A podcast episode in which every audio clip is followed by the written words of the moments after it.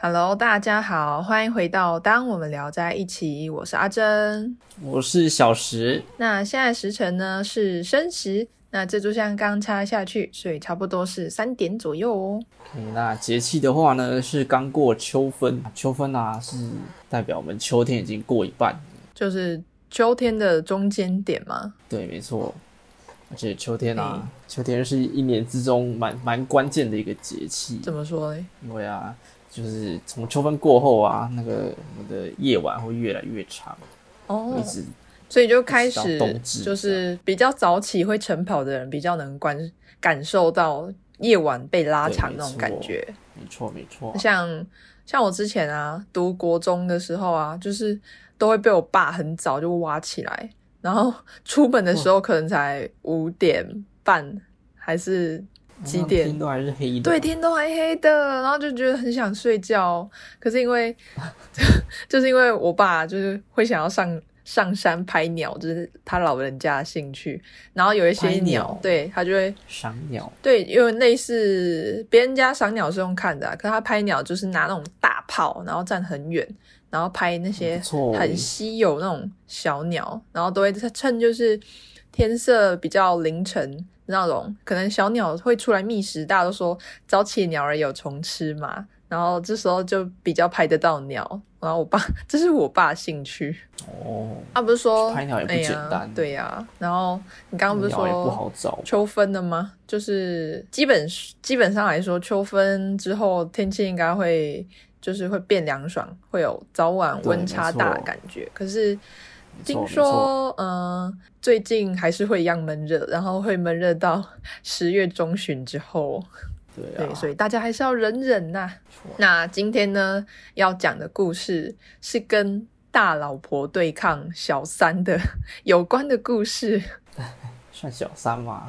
不知道应该算小妾啦，对，但现代来讲的话算小三，但是以前的话是没有小三这个问题，是小妾。有些大老婆怕失宠，因为老公找小妾年龄，小妾会越来越年轻，然后有些大老婆怕自己年纪大了，就我失宠了的那种感觉。好，那这个故事叫做《横娘》啊，一样出自于《聊斋志异》里面的故事。那故事开始喽。那在京城呢，有一个人，他叫洪大业。那洪大业有一个老婆，我们就在这边叫他猪猪，啊，就是姓氏的那个猪，然后长得不错，然后举止也非常优雅。啊，两个人感情啊本来不错，可是后来洪大业他娶了一个婢女做小妾，叫做宝黛。那小妾叫宝黛，可是这个宝黛就是年轻而已，她没有猪猪好看。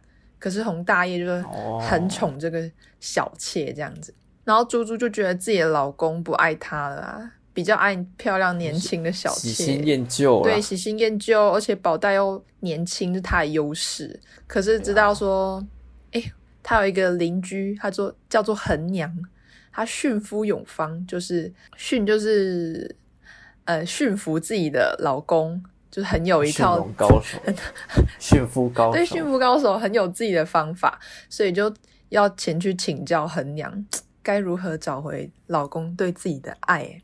然后恒娘就这样跟他讲，然后这边有七步，七个步骤啊。第一步呢，就是跟小妾宝黛打好关系，就跟敌人打好一个关系，就了解他的底细，帮他梳妆打扮，嘿，然后把打扮的很漂亮，没关系。然后也把好吃的好喝的山珍海味都先让给他，然后 就觉得很奇怪，为什么明明是要对抗小妾，怎么会叫我对小妾好一点呢？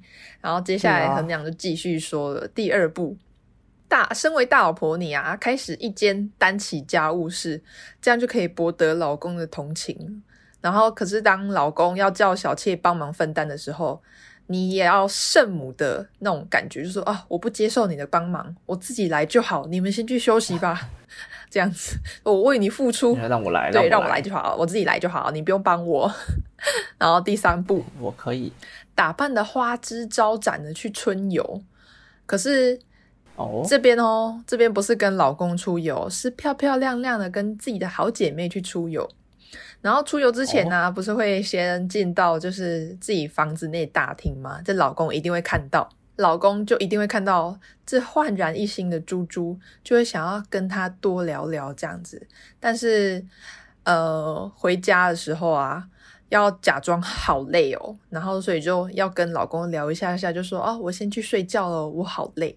就算你老公想要进房对你嘿嘿嘿，你也要阻止哦，说哦，我已经习惯自己一个人睡觉了，就是有点圣母的感觉，就说哦，我现在就是圣母，对。就是你自己要先忍住啦，然后这边已经给他埋了一个悸动。对，就是哎，我给你浪子嘞，可是我不给你这样子，然后给你又不给你，打我啊笨蛋！然后，然后接下来第四步，老公想要来来的意思就是想要房事，就先拒绝这样子。然后假如说他想要，就是他想要要求。两天一次，你就说三天，就说三天一次啊，你就跟他讨价还价这样。然后果不其然，她老公每天都跟她，都是夜夜笙歌，很精彩。这时候就可以明显感受到小妾宝黛她有点失宠了这样子。第五步呢，她要那个猪猪练习抛媚眼。她说：“嗯，因为猪猪她长得漂亮，但是她不够美，就是。”妩媚那种感觉，所以需要多练习。气质不够，对，要有那种抛媚眼的技巧。不够调的，果然 调的很奏效哦。她把她老公迷得神魂颠倒了，这样子。然后可是第六步哦，这边我们就要提到，就是第一步的小妾，就说你不可以忘记小妾。然后小妾让她照样同吃同睡。然后，但是这时候老公已经看不上小妾了，会觉得她越看越丑，因为基本上 宝黛她没有猪猪漂亮嘛，她只有年轻的优势而已。老公每天看宝黛，对对对，就觉得说这个小妾看久了，好像也没有什么特别地方，然后就会觉得越看越不耐烦，反而帮自己画大，对，自己画花枝招展，对，然后就是显露自己的自己，哇，我很漂亮。你找这小妾什么的那种感觉，然后最后一步第七步，所以小妾宝黛啊越来越不被喜欢，然后就是哦怎么会这样子，然后就开始到处讲洪大业的坏话，然后都不打理一下自己，所以这时候他就一落千丈了，对，哇，然后输了，对，小妾就输了，我们的大老婆猪猪就赢了，那为什么要放纵他呢？然后衡量就说：“你没有听过吗？人之常情都是喜新厌旧。对，就是小石你刚刚说的，他重视自己难以得到的，可是会觉得说容易得到是这么理所当然。洪大爷是这么宠爱小老婆，并不一定是因为长得很美，而是因为他刚到手就觉得嘿，好新鲜哦，那种感觉新鲜感啊，所以庆幸有难以弄到手的这种小妾。”然后你现在故意放纵他，那放纵小妾，然后让他吃个饱。那么，即使你洪大爷觉得说，哦，这个小妾是非常的美味，但是也有吃到很厌倦的时候。然后，更何况是这种长得没有很漂亮的普通菜色呢？我娘也是很呛的，超嘴的，超嘴。然后，可是猪猪就先问他说：“哎。”那你刚刚前面是先让我卸妆做家务，后来又让我盛装打扮，为什么要这样子？嗯，然后衡娘就说：“你故意把你好的地方收起来，不让别人看，然后就好像是久别一样。人家都说小别胜新欢嘛，然后忽然看到非常漂亮艳丽的装扮，就好像是哇，你是新人刚刚来到一样。”就好像穷人家一下子得到了美味佳肴，肯定会觉得就是之前吃的那种米饭没有味道，然后不会轻易的轻易的吃那些米饭，意思就是说不会轻易的就是陪大老婆。那么，那么只要把小妾宝袋变成旧的，那猪猪就是新的了。然后，因为小妾宝袋它是它一开始是容易到手的嘛，可是我把可是你把你猪猪把自己诶。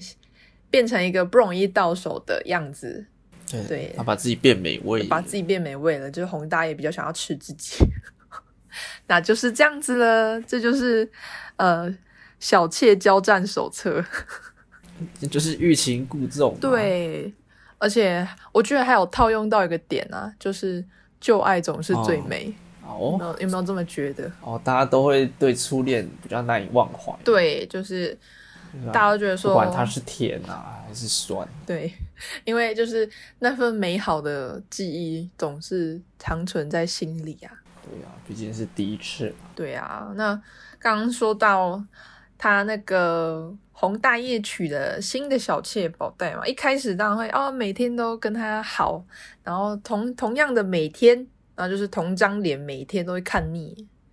那聊聊，那我们来聊一下好了，聊一下。可是现代啊是没有办法娶小妾的。哦，对，那我们就是。大老婆没有所谓的大老婆，就是老婆要如何就是维持新鲜感呢？小石，你觉得呢？听完以上的那个故事之后，现代嘛，对啊，就是觉得这既也是算是文明病嘛。文明病为什么？怎么讲？就是因为现在大家好像会很喜欢换男朋友、换女朋友，对，因为就没有办法娶第二个了。所以就只能一个一个换一个，一个换一个，哪有？刚衡量明明就有教了，衡量说你可以欲擒故纵，忽冷忽热，久别胜新欢。哎，我先去我老家住个一个月，我一个月之后再回来看你。呃，可是也蛮危险的啊！如果说这个月老公有想要做一些图谋不轨的事情，怎么办？会偷偷来，对啊自己偷偷来。现在交友软体又这么方便，对，然后。扣一下就叫过来了，然后然后加来叫过去，你是禁药王然后我是觉得啦，可以就是给各自一点私人空间。其实不止老婆，老公也是。有时候可能是是今天角色对调，老公很爱老婆，可是老婆看老公这张脸看厌倦了。对，所以基本上就是给各自一点私人空间，还有时间，然后适度的准备小惊喜也很重要。小惊喜，像我，嗯，对，就像我男朋友有时候会偷翻我的虾皮，然后，然后就想说我想要买什么，可是殊不知我的东西都都是泡面，要要不然就是吃的。很便宜，很便宜的那种，然后都放在你的购物车。对，然后就是想吃，哎，想到就下单，我自己下单，很好笑。所以准备小惊喜也是要有技巧的啦，就是可能拜托他朋友问一下这样子。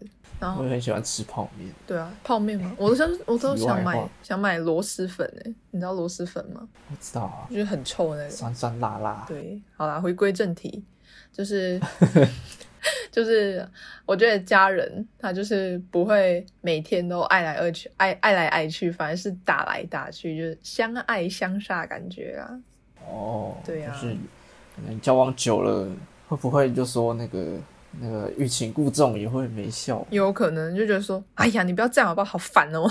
对啊，就像像大家的爸爸妈妈嘛，是不是？你不会每天爱来爱去，是吗？像我妈都会很大力的打我爸，打是情，骂是爱，没关系啊，至少知道说他们彼此还有互动，不是冷冰冰的。对呀，接下来有没有想过以前有没有，不是都会有三妻四妾？对啊，那这样子，这样子的话，不就会没有出轨的问题了吗？好像是诶，就是诶，对，就是。因为你老公想要娶就娶，根本不会有说还要在外面偷偷来变出轨感觉。哇塞，以前真的没有出轨的问题耶，好好笑哦。所以他们就可能出轨会变成要争宠，对，就变成争宠。说现在现今哎，今天晚上我们的老公要来我的房间睡觉，我赢了 的那种感觉。可是这样。那古人会不会这么开放？就是可以今天来两个，今天来两个，哎，说不定哦。今天全部一起来，说不定哦。扛得住吗？可是这就要讲到，因为现在变成配偶单一化了嘛。你有你有，如果有机会的话，你说不定会看到，就是比较老一点的长辈，男生可能身份证上面会有两两三个以上的配偶。真的假的？对，因为因为在民国七十四年六月四号前一天，它是还是一夫多妻制的那种规则，就是你一个、哦一个男生可以娶很多个老婆。可是同理来说啊，也就是七十四年六月四号之后，就是一夫一妻制了。哦，就不能有两个。，对，就是你要专心专注的去对待你唯一的那另一半，不管是 男生还是女生，对，都要好好真心对待另外一半。那一夫一妻制好吗？小石，你觉得嘞？夫妻制。对，，问问一下，身为男性的你，我觉得这个在维持那个什么男女比例会比较有帮助。怎么说啊？为什么要维持男女比例？因为因为我们的那个男生跟女生的生产效率不太一样。生产效率吗？对啊，就是因为女生女生要生小孩的话，就要抱十就要抱肚子十个月，嗯，可是男生啊，这十个月可以搞大多少？哎这么这么这么说，好像也是。对不对？我效率。我之前有在那个 Facebook 上面，就是看到有一个很应该说是白痴的言论吗？